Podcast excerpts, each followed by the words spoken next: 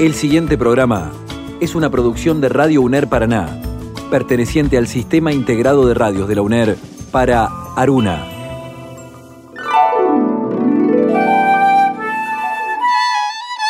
De los diversos instrumentos inventados por el hombre, el más asombroso es el libro.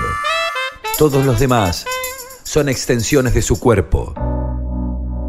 Solo el libro es una extensión de la imaginación y la memoria. Jorge Luis Borges.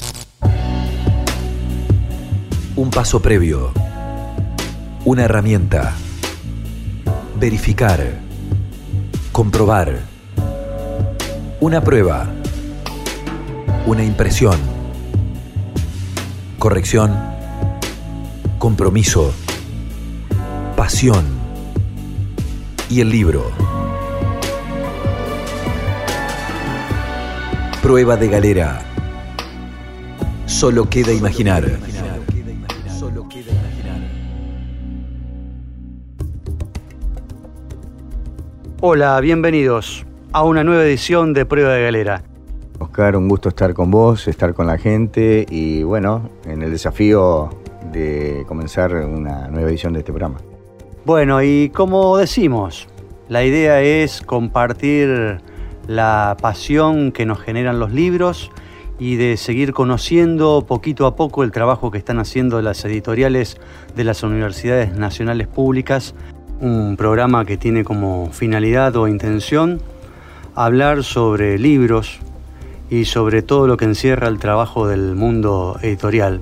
Sí, en realidad también te diría yo que además eh, le vamos a agregar el, el eje de la lectura es de libros y de lectura. Nos vamos a encontrar con, entre otras cosas, con lecturas. ¿Qué diríamos? ¿Audiolibros? ¿Libros escuchados? ¿Libros por escuchar? ¿Libros para escuchar? En fin, digamos, la, la, las perspectivas son diversas, ¿no? Dijo Humberto Eco, el mundo está lleno de libros preciosos que nadie lee. Prueba de galera. Cada uno sabrá. En Prueba de Galera pedimos voces prestadas. Porque un libro leído en voz alta, como un juego, como un acto de magia, se escucha y vive. En Prueba de Galera, lecturas.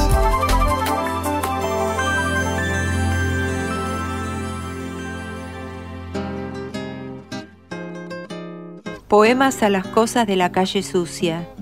Calle Diamante, de Nicolás Josami. Calle Diamante.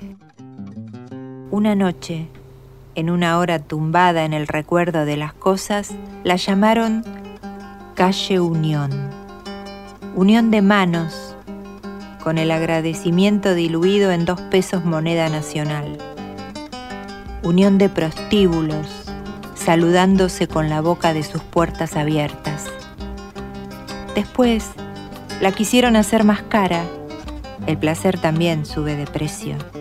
Y la bautizaron con un nombre robado a algún tallador alemán de piedras preciosas. Y su nombre fue Diamante. Calle Diamante.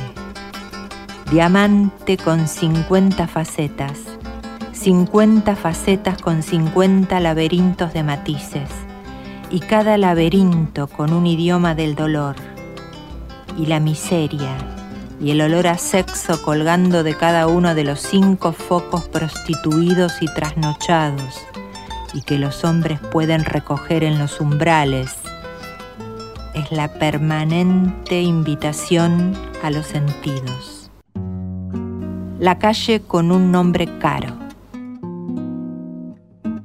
dar vuelta una esquina cualquiera y llenarse los deseos de deseos, dar vuelta una esquina y topar con cinco farolitos que hacen guiños internacionales y se desesperan por no dormirse hasta las dos de la madrugada, y con cinco maizones, desafío de burdeles, que apuntalan su verticalidad en las sombras pesadas de tanto rozarse con el olor a permanganato y al semen y con el agente de policía que saliva por el pito unos silbidos que son los puntos suspensivos de las horas, y con la puerta de un boliche que respira niebla de malas palabras y voces de bandoneones bastardos y descuadriculados, y con una vereda breve, y con un bostezo de arroyo, y con un hombre encorvado dentro de la capa de su propia miseria, y aún más con el recuerdo de la primera enfermedad venérea. Y de golpe, saber que esa calle se llama calle Diamante es saber que los brazos de una mujer que conocimos quién sabe dónde y cómo nos esperan crucificados sobre una cama que conocimos quién sabe dónde y cómo. Dijo Theodore Fontaine, los libros tienen su orgullo. Cuando se prestan, no regresan nunca. Prueba de galera. Cada uno sabrá. En Prueba de Galera, los libros nos provocan miles de preguntas. Aquí, aquí, aquí, aquí, solo algunas. En Prueba de Galera, entrevista. Momento de entrevista en Prueba de Galera y como suele suceder, toda regla tiene su excepción, porque mm, por lo general las entrevistas en este programa siempre habían salido con personas que estaban fuera del estudio. Entonces necesitábamos de la mediación del teléfono. Y hoy tenemos a nuestra entrevistada en estudio. Ella es María Elena Lotringer, ex directora de EDUNER, la editorial de la Universidad Nacional de Entre Ríos. Bienvenida. ¿Qué tal? ¿Cómo les va? Muy bien. Un gusto estar acá. Bueno, Hubo un tema que se planteó en algún momento entre las entrevistas que mantuvimos, pero se dijo así como al pasar. No tuvimos ni el tiempo ni la atención suficiente para conversar acerca de él, que es el de la promoción de la lectura. ¿Y qué papel pueden tener las editoriales de las universidades públicas en relación con este tema? Vos que fuiste la primera directora de la editorial de la UNER? ¿Qué cosas pensás que pudiste hacer y otras que deberían hacerse, por ejemplo? Bien, promoción del libro y animación de la lectura. Así se llama un programa que estamos por eh, instrumentar, trabajar en la provincia de Entre Ríos, desde la editorial de la Universidad Nacional de Entre Ríos. Muchas paradojas en el mundo en el que vivimos y una de esas es esta de la profusión de publicaciones, de ediciones, de libros, y por otra parte un mundo que clama por la falta de lectores. Desde que mm, estoy en la universidad pública, con el advenimiento de la democracia, escucho cosas tales como los niños no leen, los investigadores investigan por eh, los estudiantes universitarios, no leen y mucho menos escriben correctamente. ¿Qué tendríamos que hacer para...? ¿Mm? Me parece que es como una cuestión este, paradojal, ¿no? Muchos libros, pocos lectores. ¿Es cierto esto? ¿No es cierto? Entonces, me parece que lo primero que tendríamos que hacer es deconstruir, desmontar una serie de preconceptos en torno a la lectura y a la escritura. Y digo esto sobre todo los académicos, los maestros, que estamos tan acostumbrados a normar, a hacer taxonomías, a imponer eh, binarismos excluyentes, me parece que tendríamos que empezar por allí. No digo que el tema esté agotado y precisamente por eso es que estamos pensando en este programa de promoción del libro y animación de la lectura, en el que ya voy a entrar después, sino en esto de plantearnos la cantidad de prácticas, de buenas prácticas profesionales que en este país se han hecho en torno a la lectura. Y cuando yo digo lectura, digo lectura, escritura, escritura, lectura, son dos caras de una misma moneda, entendida así. Creo que esto de desmontar preconceptos me parece que es importante. Necesario, capaz. Importante y necesario. ¿Y cómo se hace para ir contra esa corriente? Caminando, se hace camino al andar, mediando haciendo de mediador. ¿Qué es el mediador en lectura? Es el que facilita el libro. Yo siempre digo el título justo en el momento oportuno. Nada más que eso, nada más y nada menos. Laura Debetach, nuestra escritora para niños, habla de los pasadores de libros. A mí me encanta eso. ¿no? Esto mm, que también eh, es una práctica que hemos olvidado en esta cultura de la urgencia que nos atrapa y nos entrampa. ¿Y cómo saber cuál es el libro oportuno en el momento indicado? Escuchando al otro, escuchando al otro. Cuando decís escuchando al otro estamos refiriendo al, lector posible, ¿no es cierto? A la gente común, digo. Al lector, a los chicos. Al lector posible, a los niños y niñas, a los jóvenes, a los adultos. ¿Y por qué digo esto? volviendo al, para no irnos, y volviendo esto de desmontar preconceptos. Está tan instalado, tan instalado el tema de que los niños no leen mucho menos que escriben, hace mm, y ya 20 años que nosotros lanzamos desde la editorial de la universidad con la Municipalidad de Paraná em, un programa de bibliotecas ambulantes, los baúles andariegos. Ese programa, que está instalado en la ciudad de Paraná, y ya les cuento cómo nos vamos ramificando por la provincia, se inauguró en el Hospital Ilia de acá, de la ciudad de Paraná, con la presencia de representantes de todas las instituciones con los que habíamos hecho convenios. LEAC, el Centro Cultural Lendija, la Facultad de Trabajo Social, de Ciencias de la Educación, el Banco Credicop, bueno, espero no olvidarme de ninguno. Todos presentes allí y eh, periodistas, ustedes, los comunicadores sociales. Y todos me preguntaban, esto porque los niños no leen, porque los jóvenes no leen, porque esperemos un año y después les contesto porque esperemos un año, porque no se, estaban largando las bibliotecas, que eran unos baúles, que son unos baúles que transitan por la ciudad de Paraná, llevando los libros seleccionados por especialistas a aquellos lugares donde el libro no llega, por necesidades económicas. ¿sí? A esos lugares fuimos. y eh, en esos lugares nos encontramos con que los 400 libros que tenía cada baúl adentro eran pocos, porque... La diversidad del público hacía necesario ampliar ese universo de libros. Ampliar, porque eran libros para niños y por allí nos encontrábamos niños y niñas que había padres que querían leer. me da la impresión Em, que cuando eh, los detractores de, los niños y niñas y jóvenes y adultos que dicen que no leen, depositan la posibilidad de la lectura exclusivamente como una responsabilidad del lector y no como una falencia del sistema donde el sistema también tiene que involucrarse con la necesidad de difundir, de penetrar en el entramado social para que esa lectura se haga carne, digamos, ¿no? Como que los niños no leen es culpa de los chicos que no lean y me parece que es un error eh, pensarlo de ese modo. ¿Vos cómo lo ves? Totalmente, es, es un error. Existen, por eso hablamos nosotros de la promoción del libro, y aquí ya entraríamos en otro tema que es la sacralización un mm. poco del libro universitario y de la animación, del acercar, del facilitar el libro y la lectura a aquellos lugares donde existen barreras simbólicas para acceder al libro.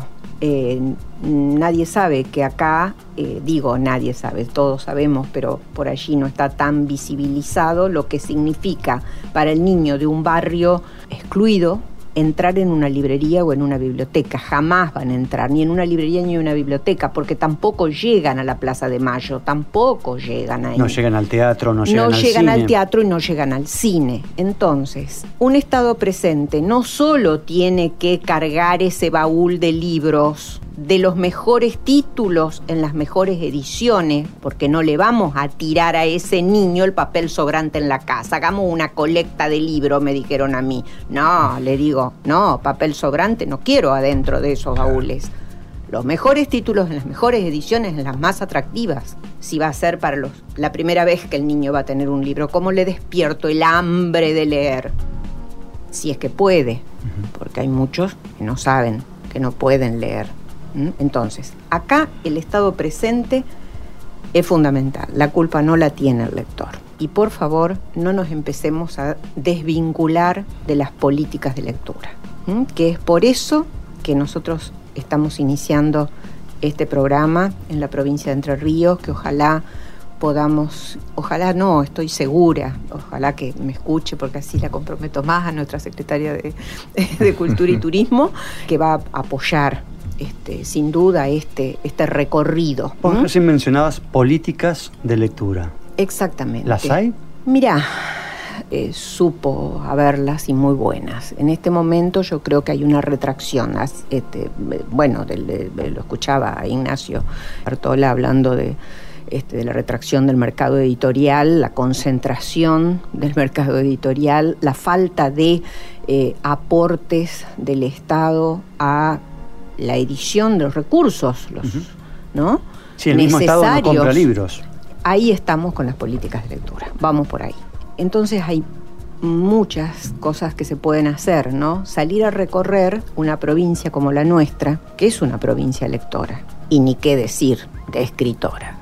Nosotros inauguramos acá con su colega Entre Ríos, Tierra de Letras, ¿no? Porque es Entre Ríos, Tierra de Letras, sí las hay.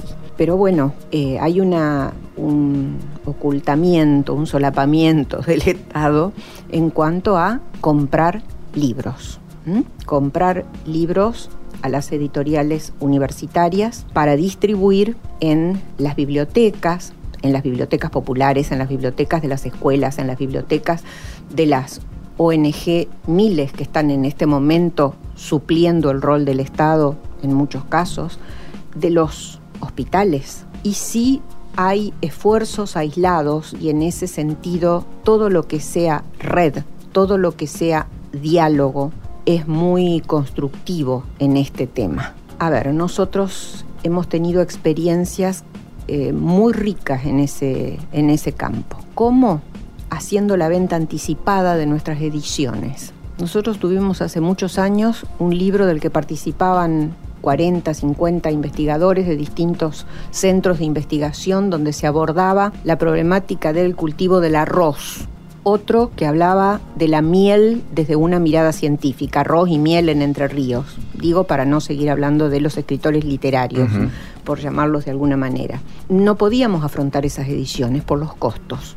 No podíamos afrontar la edición de un recetario de cocina para celíacos. Y todos tenían un plus de investigación atrás, los tres libros, muy importantes, un rigor científico muy interesante en temas tan serios como esos donde eh, no existía mayor información. Entonces, ¿qué hacer? Necesarios esos y tan necesarios, y tan necesarios. Entonces, bueno, acudimos a la Secretaría de, la Producción de la provincia de Entre Ríos, el Instituto Nacional del Agua, el CONICET, el INTA, en el caso del libro del arroz. La Secretaría de la Producción, la miel desde una mirada científica y la distribuyó entre todos los productores, compraron libros, lo que nos permitió a nosotros poder hacer el libro. Después, el Estado los distribuye, gratuita u onerosamente.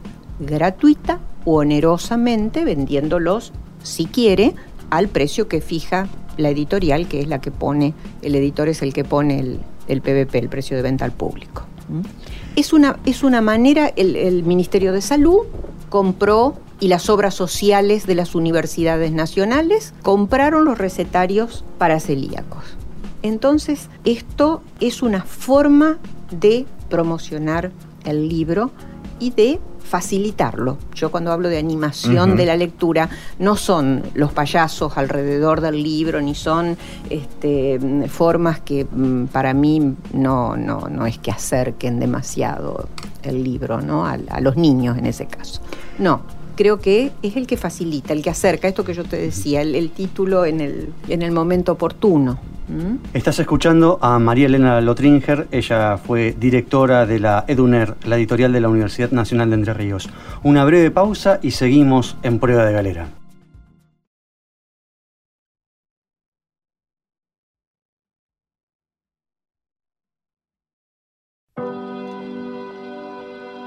Dijo un proverbio hindú. Un libro abierto es un cerebro que habla cerrado un amigo que espera, olvidado un alma que perdona, destruido un corazón que llora. Prueba de galera. Cada uno sabrá. Continuamos en esta edición de Prueba de Galera, seguimos con diálogo en el estudio, un lujo realmente tenerla acá, a María Elena Lotringer. Ella, decíamos, fue directora, la primera directora de la editorial de la Universidad Nacional de Entre Ríos. Y mencionabas en el bloque anterior sobre una iniciativa en la que se está trabajando, el programa de promoción del libro y de animación de la lectura. ¿Por qué esos términos? Promoción del libro y animación de la lectura. ¿Por qué esos términos? Mira, creo que porque mm, por tradición, porque se vienen usando. Partimos de una idea de lectura que va un poco más allá de lo meramente cognitivo, lingüístico, entendiendo a la lectura como una práctica cultural en el sentido de, de, Roger Chartier, por decir alguno. Promocionar el libro, volviendo al, comienzo del, del, programa, yo te decía esto de muchos libros, a diferencia de los de los vinos, que cuanto más estén en bodega, pareciera, según dicen los, que, los entendidos, que se ponen más sabrosos, eh, los libros en bodega se desactualizan, sobre todo las ediciones universitarias, las ediciones científico-académicas. Entonces, es importante el movimiento, el movimiento de distribución y de comercialización del libro. Ahí entramos por lo que es promoción. Entonces, una forma de eh, promocionar el libro es sacarlo de los, desacralizarlo y sacarlo también de los circuitos eh, comerciales convencionales. ¿Por qué los libros tienen que estar solo en las bibliotecas, en las librerías o estoqueados en nuestra editorial? ¿Por qué no lo podemos llevar a ferias, pero a ferias de artesanos, a otros, a otras no solamente la Feria del Libro de Buenos Aires? ¿Por qué no poner nuestra literatura eh, yo soy una orgullosa del equipo de trabajo del EDUNER, ¿por qué no ponerla en un exhibidor en los hoteles y en los centros turísticos de nuestra provincia de Entre Ríos? ¿Por qué se pudo hacer la segunda edición del Martín Fierro? El Martín Fierro se agotó vendiéndolo en las pulperías, señores. Y porque yo le escuché al Chacho Manauta contarme a mí cómo su padre en el almacén que tenía vendía las hojitas, los, cartoncitos donde estaban manuscritos los libros, los versos de Juan L. Ortiz. En el almacén, entre harina, azúcar, estaba la poesía de Juan L. Esos son lo que en la red de editoriales de universidades nacionales empezamos a llamar, y fueron los mejores encuentros, las buenas prácticas profesionales. Entonces, en este programa de promoción del libro y de la lectura, yo también, entre las cosas que me propongo, después voy a decir lo que les voy a proponer a ellos que hagan, a la Comisión Nacional de Bibliotecas, a la CONAVIP, que nos tiene un poco, un poco abandonados, este, pero que estamos tratando de, de recuperar con fuerza el diálogo, tratar de recuperar buenas prácticas profesionales que se hacen en muchas bibliotecas populares de esta provincia y ni qué decir de esta ciudad y construir un banco de buenas prácticas. Esas prácticas exitosas se pueden replicar en otros lugares, adecuándolas, por supuesto, a circunstancias, contextos y todo lo demás. Eso es un excelente trabajo de, de intercambio con la CONAVIP para decirle qué libros no están en sus bibliotecas, qué libros hay que acercar para actualizar las colecciones. No puede hacerlo una persona desde Buenos Aires, por más que sea el mejor director o una persona entendida, como tenemos ahora, un, buen director de Conavipes, un, un, gran editor, don Leandro de Sagastizábal. Pero no, no se puede estar en todos lados y esta forma, estos intercambios tienen que ver con la promoción del libro. Y la animación de la lectura se hace, bueno, con los niños y con los jóvenes. Yo, por ejemplo, con los niños, con los jóvenes, con los estudiantes en vez de tanta regla, de tanta norma, de tanta selección, ofrecer todo y dejar que, el niño elija, que el niño lea, eh, que los jóvenes, pero acercándoles el material, si no, es absolutamente imposible. ¿Y qué tipo de ediciones hay que llevarle, por ejemplo, a un niño o a un adolescente en estos momentos? Sobre todo cuando están en algunos casos, no en todos, pero en algunos casos muy atravesados por el uso de las tecnologías.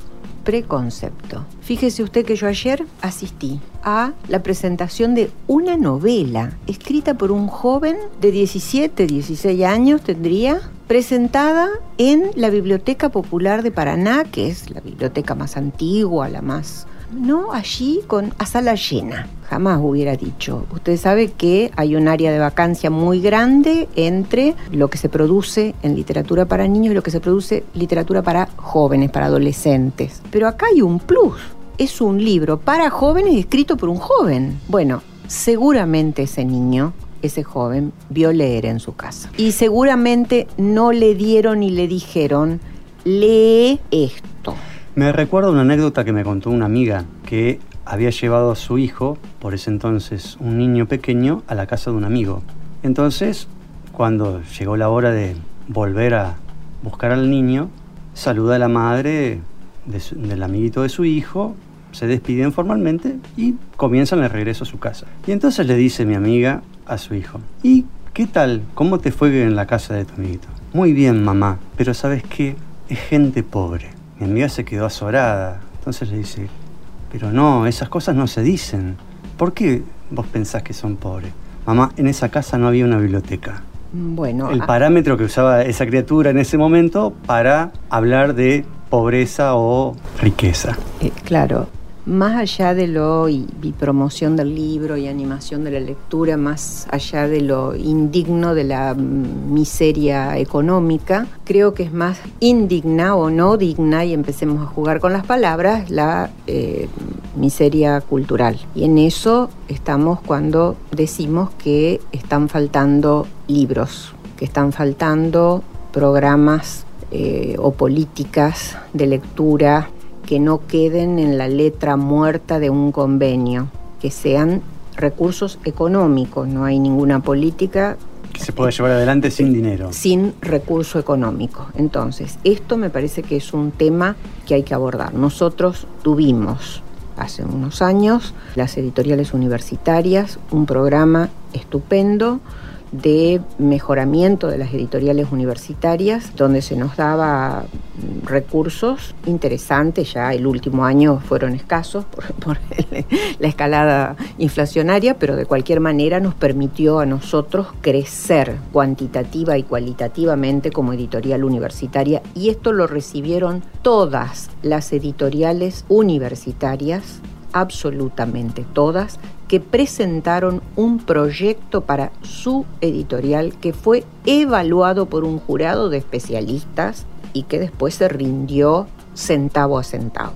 Digo esto con énfasis porque también este, todo el, rumoreo ¿no? de eh, por qué no se hacen más libros. Nosotros teníamos una librería muy importante muy importante por su ubicación, porque sí hay que decir que algunos preconceptos lamentablemente no los podemos deconstruir como a mí me gusta, Dios atiende en Buenos Aires, este, bueno, tener eh, un centro en la Valle y Montevideo donde teníamos toda la eh, el bagaje mm, de los catálogos de todas las editoriales universitarias públicas y privadas y además de otras editoriales como eh, Siglo XXI, Fondo de Cultura Económica de México, las ediciones de nuestra Biblioteca Nacional, Capital Intelectual, o sea, que eso provocaba una, porque son lecturas y lectores de un mundo muy compartido, de un, universo muy compartido de lecturas, entonces alimentaban nuestras propias producciones y nosotros la de ellos.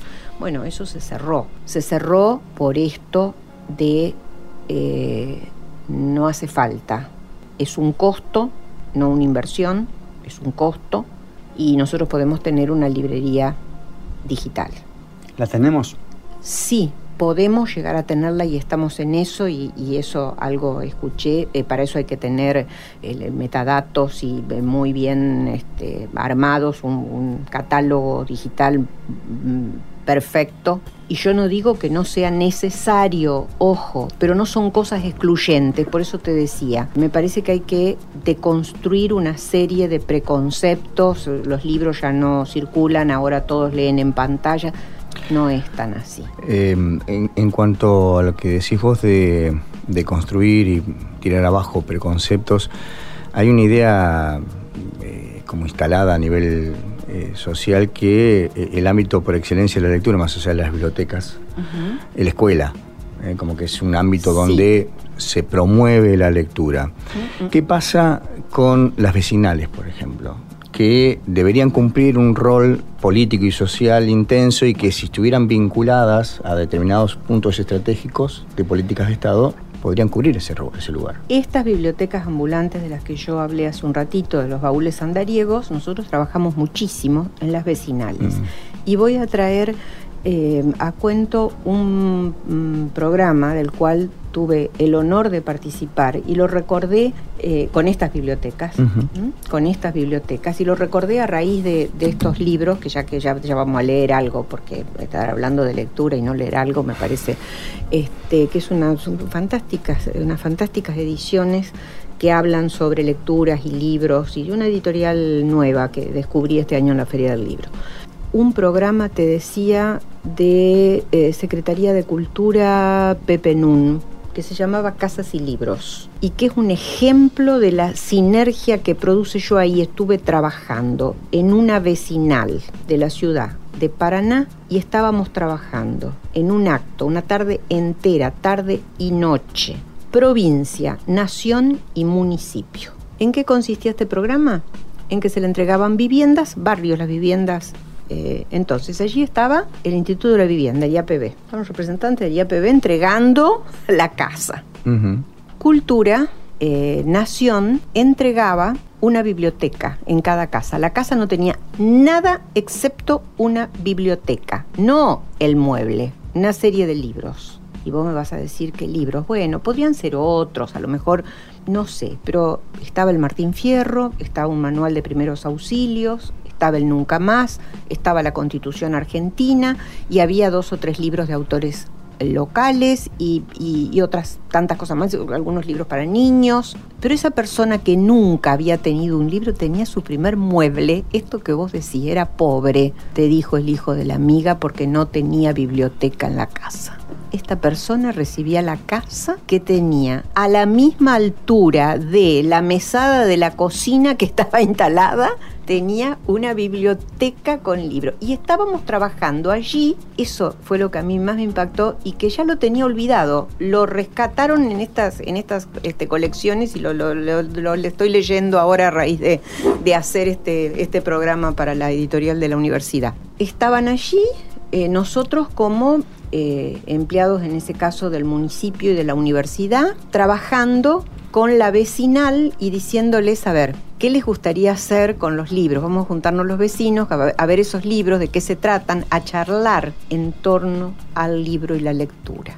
Vos me decías, ¿qué cosas? Y bueno, vamos a escuchar a esos vecinos, que traigan el libro, quieren leerlo, ustedes quieren que lo leamos nosotros, qué encontraron, Es maravilloso eso. entonces, a ver, ahí está el libro y el libro es simplemente un elemento que sirve para construir ciudadanía. Estábamos todos alrededor de un libro hablando de qué viste, qué leíste, qué...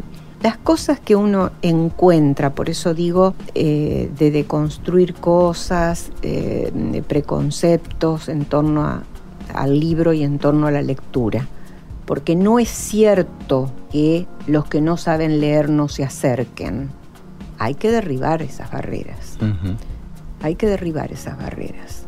Yo estuve eh, en barriletes, ustedes seguramente han escuchado Sí, hablar de ellos, que en este momento están editando ya.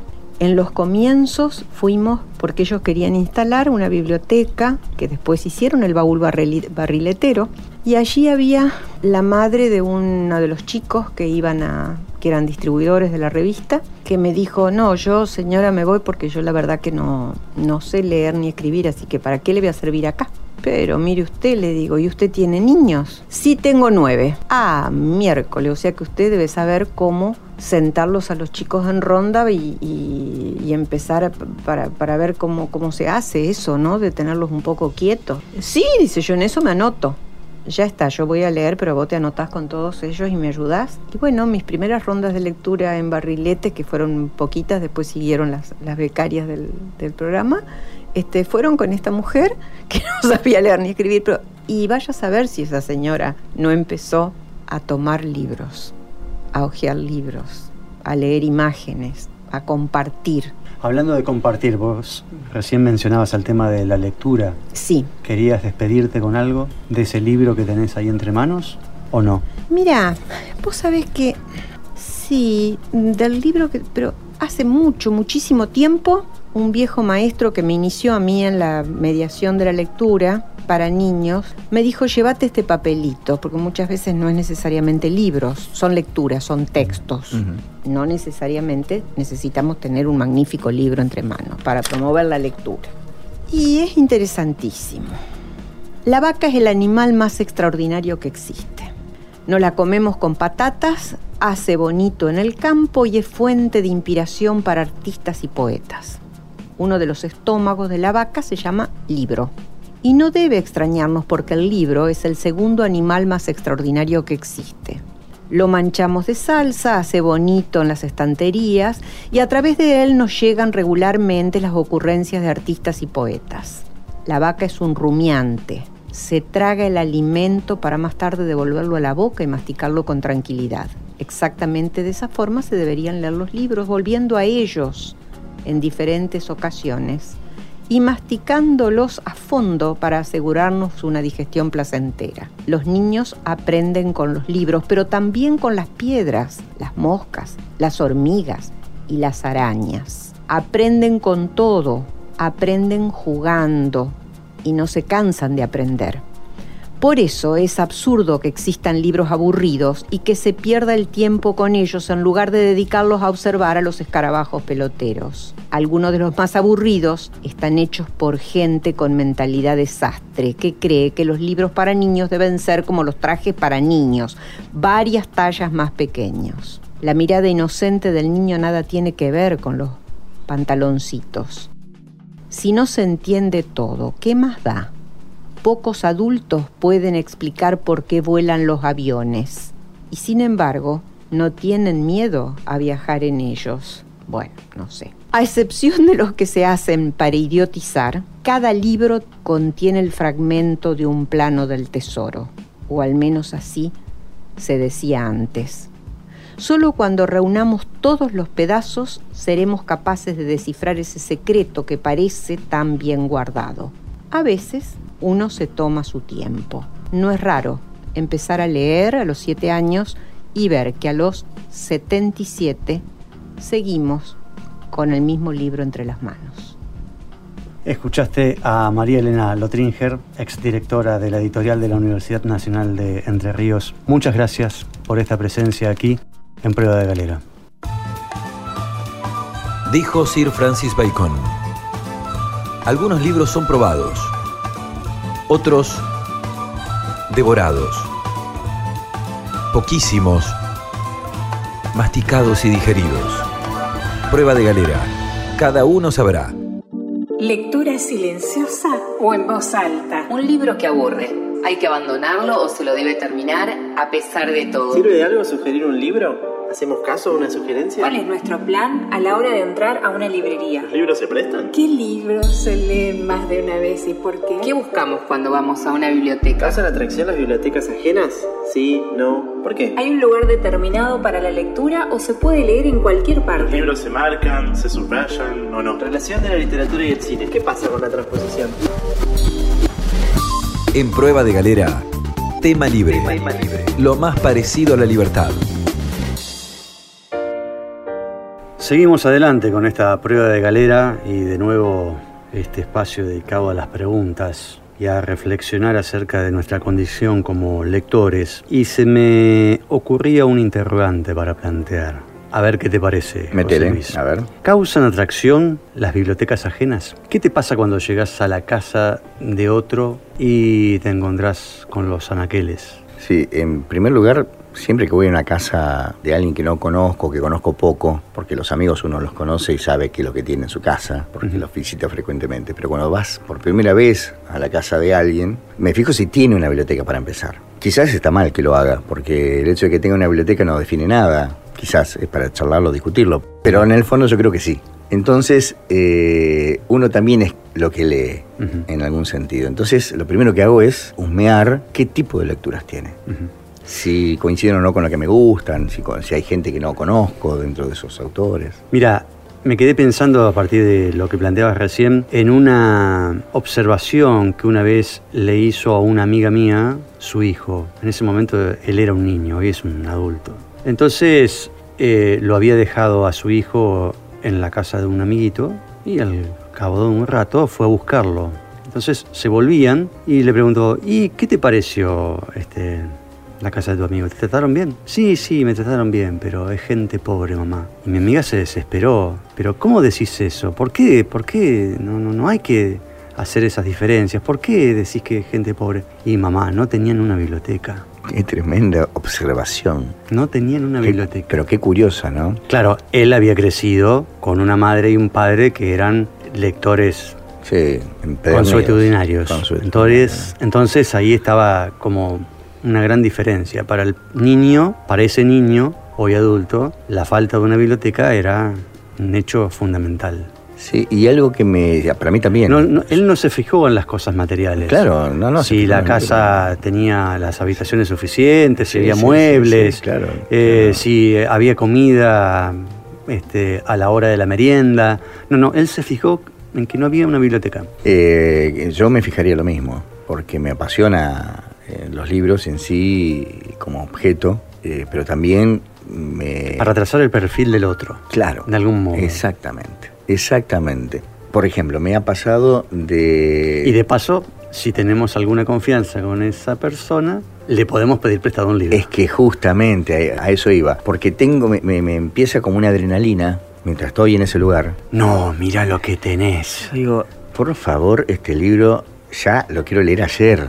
Entonces empiezo como, ¿de qué forma puedo abordar al dueño de la biblioteca sin caer pesado, insolente, no sé, desprejuiciado o, o que falto el respeto y poder llevarme un libro y que me lo preste para alguien que no conoce o conoce hace poco o recién y, y como que me, me- hasta, hasta que no me voy y muchas veces me gana la vergüenza y me voy, no te digo masticando bronca, pero con, con un sabor amargo por el hecho de no haberme llevado ese libro que estaba en esa biblioteca y que me fascinaba o que me, me rompía la cabeza para leerlo. ¿no? Y me ha pasado también de, de ir a un lugar, saber que no me voy a llevar ningún libro porque no me los va a prestar ni a gancho, que no sea una biblioteca y sin embargo quedar extasiado y maravillado con todo lo que había. Y te digo cuál es el lugar. Era el departamento del escritor Juan José Manauta, en Buenos Aires, en calle Viamonte 2468. Una vez fuimos a hacerle un reportaje con el amigo este, Sebastián Carmelé, que estábamos haciendo una producción acá en la radio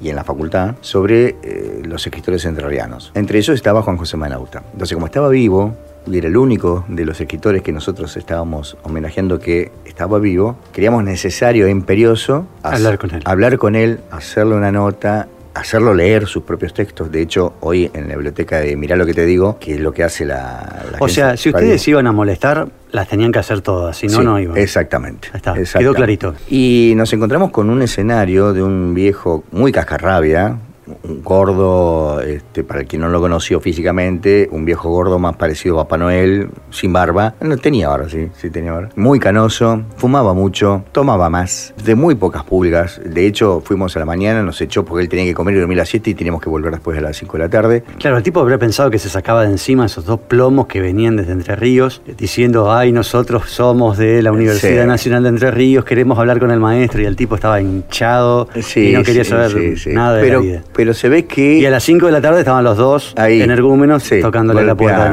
Y lo- se ve que lo cautivamos, porque con esa misma, digamos, contrastando con esa misma energía con que nos expulsó de su casa, Los cobijó. a la noche nos dijo, nos teníamos que ir, y jugaba al rugby Argentina, me acuerdo los Pumas contra los All Black, creo que era ese partido, y dice, muchachos, no me van a dejar solo con el partido de Argentina, quédense. Después se van a la madrugada, dice, ¿cuál es el problema?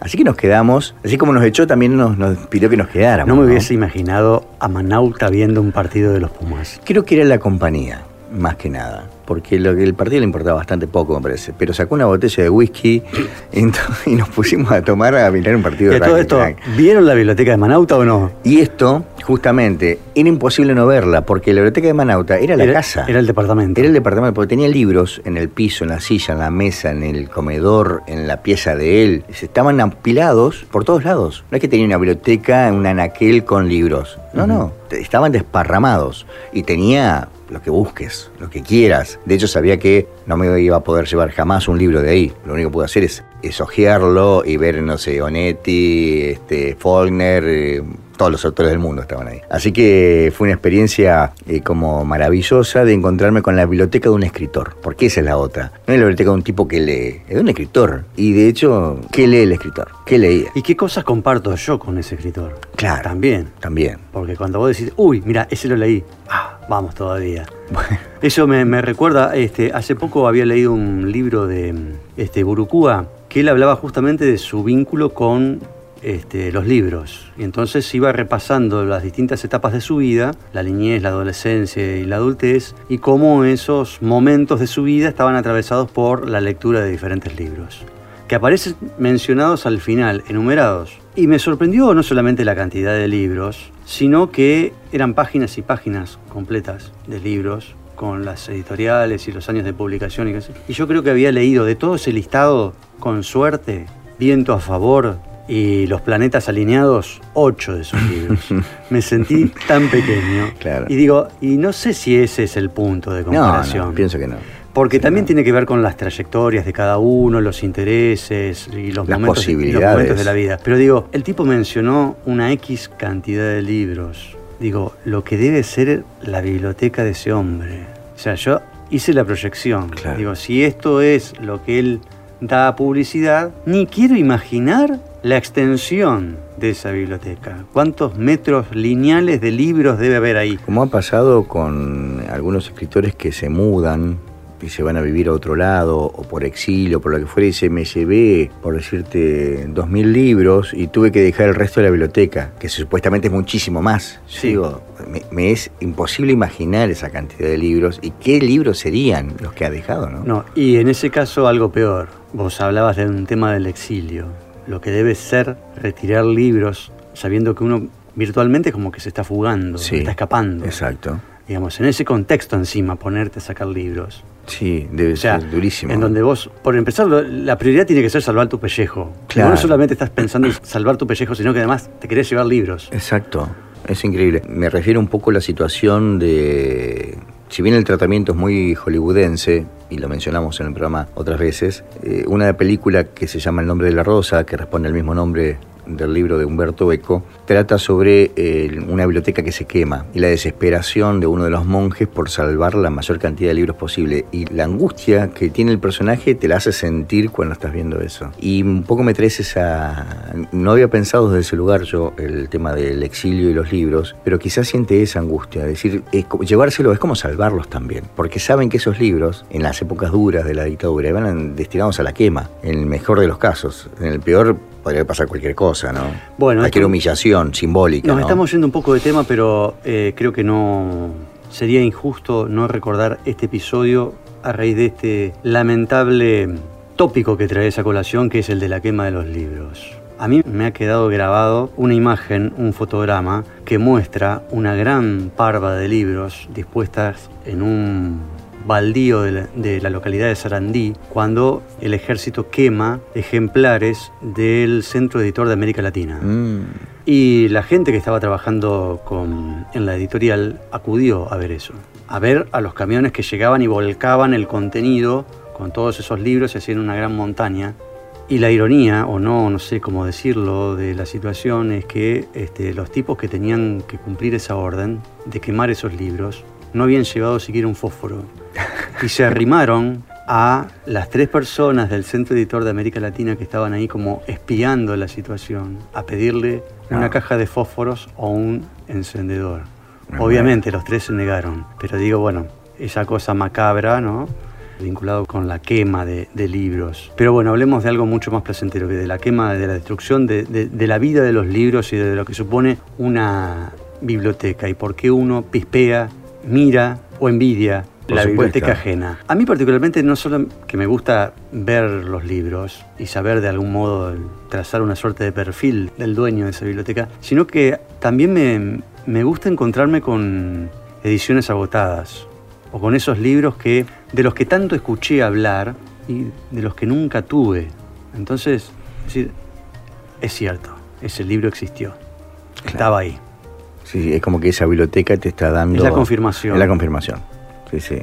Este, y uno como se siente como que está como una especie de templo, en un templo profano, ¿no? Y enhorabuena que sea así, este, contemplando eso, contemplando esos tótems. por Esos decirlo de tótems, manera. sí, sí, sí, tal cual. Sí, me gusta mucho ojear este, bibliotecas ajenas. Sí, bueno. Una suerte de voyeur. Yo, eh, claro, yo me propongo como visitante ad honorem de bibliotecas ajenas, así que quien quiera este, ofrecer para mostrar la suya, que. Y sí, podríamos ir a, ir a buscar también a otros escritores para saber en qué andan, Es cierto, ¿no? cuáles son sus obsesiones, Sí. si marcan los libros o no, si los ubican por autores, por temáticas, por editoriales, por colores, qué sé yo, Cómo organizar la biblioteca, ¿no? por tamaños, Sí. eh, si no los organizan.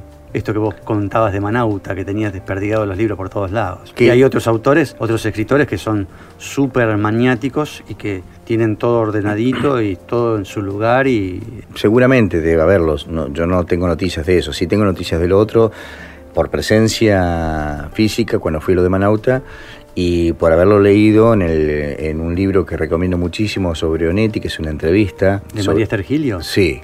Sí, sí, sí. sí. Gran entrevistadora. Sí, excelente. Uruguaya. Excelente entrevista. Es un librazo y que no tiene desperdicio, que narra cosas muy íntimas de, de Onetti. Y entre ellas está esto de que también Onetti tenía en su. cuando estaba en su lecho final, del cual no quiso levantarse más, y donde escribía en un cuaderno eh, libros por todos lados, ¿no? Policiales, más que nada, que era lo que le gustaba a él. Bueno, pero en ese caso se entiende el desorden y la cercanía porque el tipo ya no se podía mover. Sí, exacto. Sí, es verdad. Pero es el que tiene la suerte de Pero- poder deambular y circular por... su- Pero no sabemos si no ha sido así antes tampoco, Neto. Ah, sí. No lo sé. eh, tal vez ha sido tan desordenado como lo fue en su vida, sobre todo con las mujeres.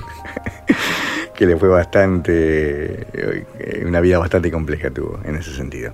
Pero bueno, dejemos entonces este, a la imaginación de los oyentes esta inquietud, ¿eh? que piensen en este tema, que piensen cada vez que vayan ahora, a partir de que escuchan esto, que vayan a la biblioteca de, algún amigo o de gente que conozcan, que reflexionen sobre esto, que sienten cuando se paran delante de ese monstruo mm, repleto de libros. O no, porque también podemos encontrarnos con una biblioteca minimalista. Y eso también ¿Y qué habla. pasa? ¿Y qué pasa cuando te encontrás con eso? ¿Eh? A veces la biblioteca, por más que sea pequeña, puede tener cosas muy valiosas. El tema no es la cantidad, ya sabemos que es la calidad, por supuesto. Prueba de galera. Conducción. Oscar Londero y José Luis Cardoso. Operación técnica y edición. Chino Albornoz. Producción. Aldo Rodman. Gustavo Martínez y José Trovato. Asesoramiento artístico y de contenidos. Oscar Bossetti. Música original. Pipo Sabatini. Locución y artística. Pablo Morelli. Un paso previo. Una herramienta. Verificar. Comprobar. Una prueba. Una impresión. Corrección. Compromiso. Pasión. Y el libro. Hasta aquí. Prueba de galera. Solo queda imaginar.